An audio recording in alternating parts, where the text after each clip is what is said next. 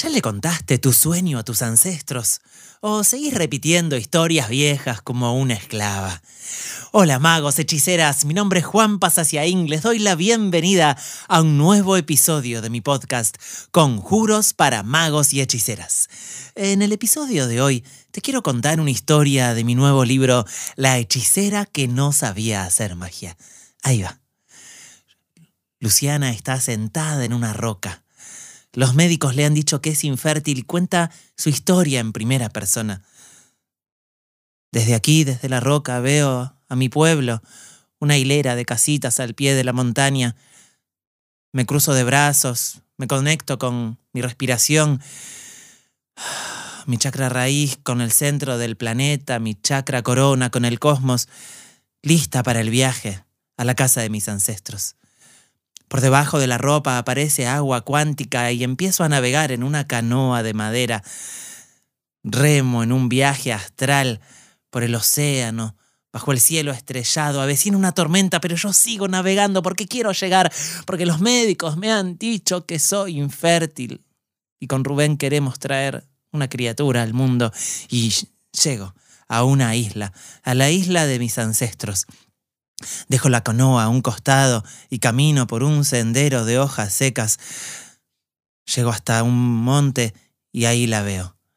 Un cerco de madera blanco, con forma hexagonal.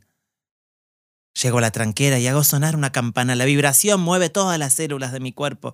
Estoy lista para entrar, abro la puerta y junto, junto a una larga mesa está todo mi clan.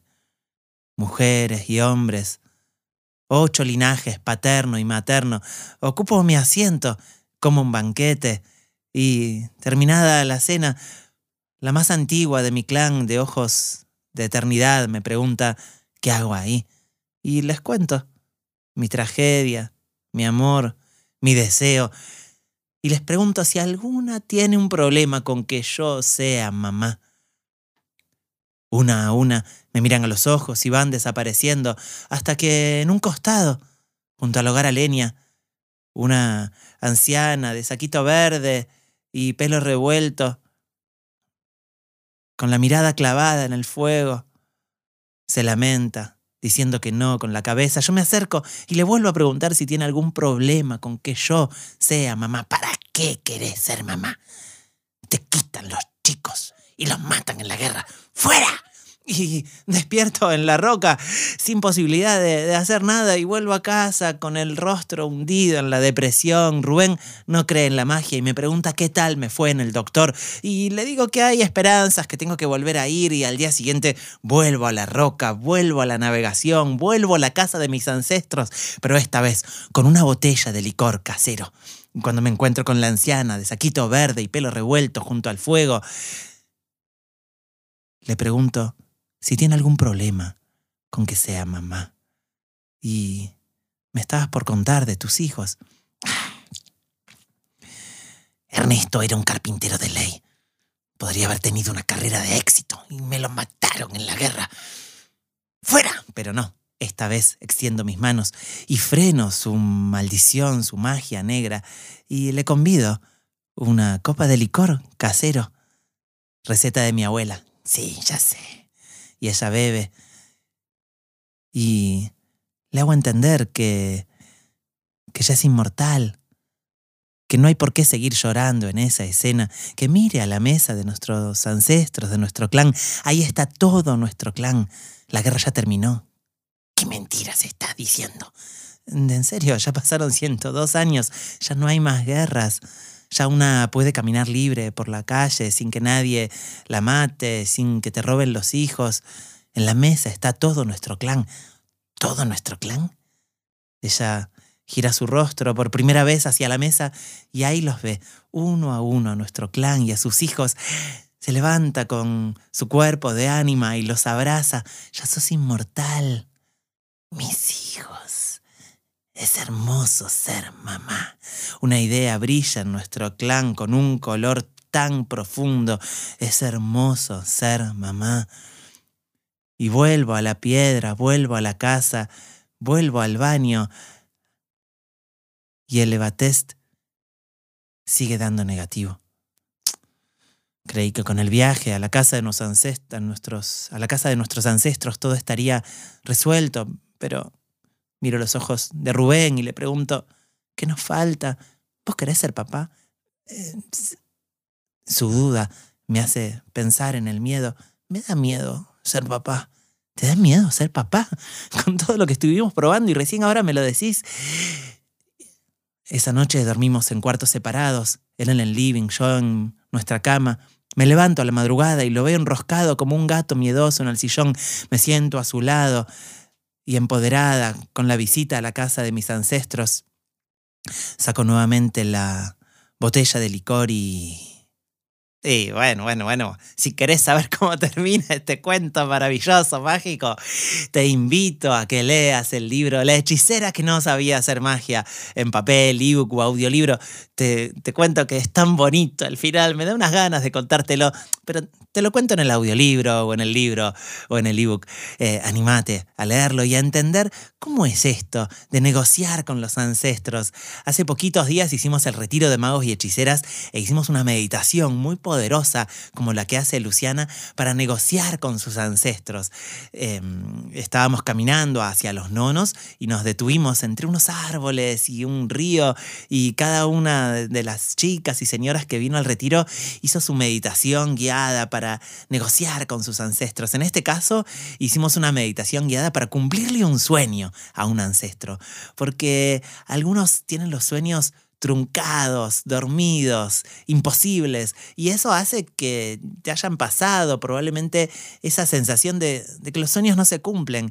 E hicimos una meditación para, para hacerles entender que los sueños sí se cumplen y, las vidas de, nosotros se van transformando. ¿Cómo, ¿Cómo se hace para hablar con los ancestros? ¿Cómo se hace para negociar con ellos?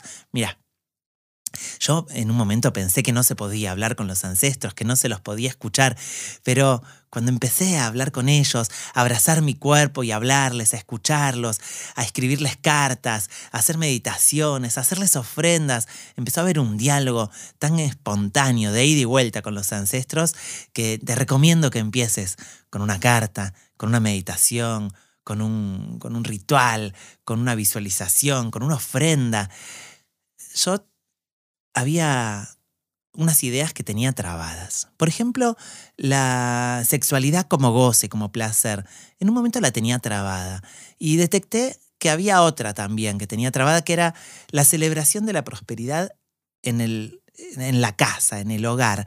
Y en una de estas meditaciones con mis ancestros, estos viajes astrales, me acuerdo que estaba en el atelier de, de la Huaca en ese momento en la montaña y les pregunté a mis ancestros, ¿quién tiene un problema con gozar de la sexualidad? ¿Quién tiene un problema con celebrar la prosperidad en casa? Y si me aparecieron dos ancestros que, tenían ese, ese problema, eh, él tenía una cruz colgada en el cuello, ella también, y, y me dijo, la sexualidad en casa es pecado, es como que como que me da vergüenza gozar del sexo en casa. Y le digo, no, sacate esa cruz, ancestro. ¿Qué es esa cruz que tenés pesada en el, en el cuello? Es la cruz católica, que es como que no, no, no me deja gozar de la sexualidad y sácatela.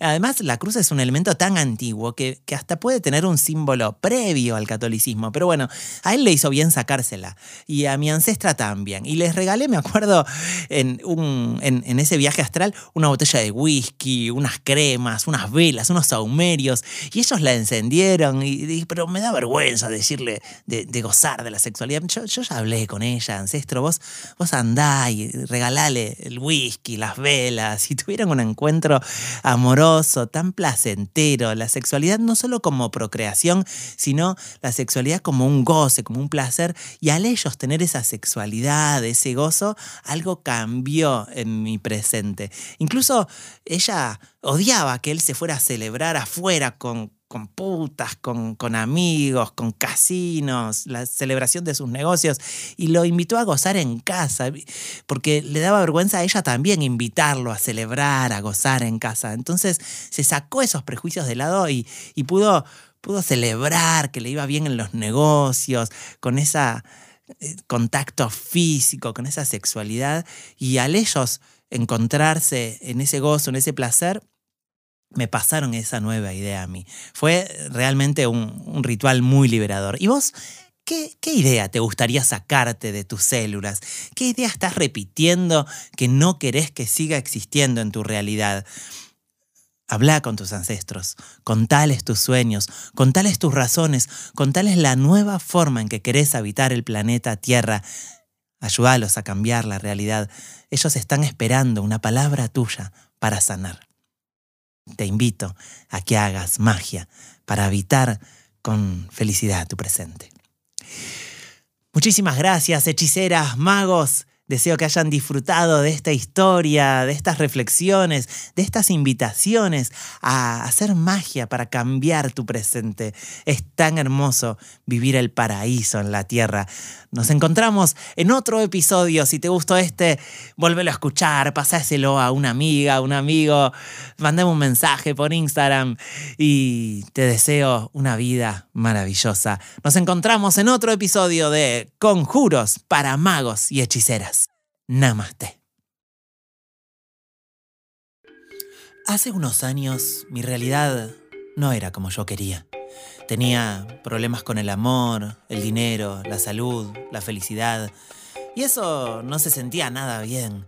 Un día descubrí mi conexión con la magia y todo cambió.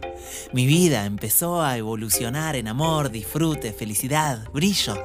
Si querés incorporar nuevas herramientas para tu evolución personal y para ayudar a otros, sumate a la Escuela de Magos y Hechiceras que comienza el miércoles 2 de agosto. Envíame un mensaje por Instagram arroba juanpasaciaín con la palabra magia. Es online, la podés hacer en vivo o mirando los encuentros grabados el día y hora que vos quieras. Namaste.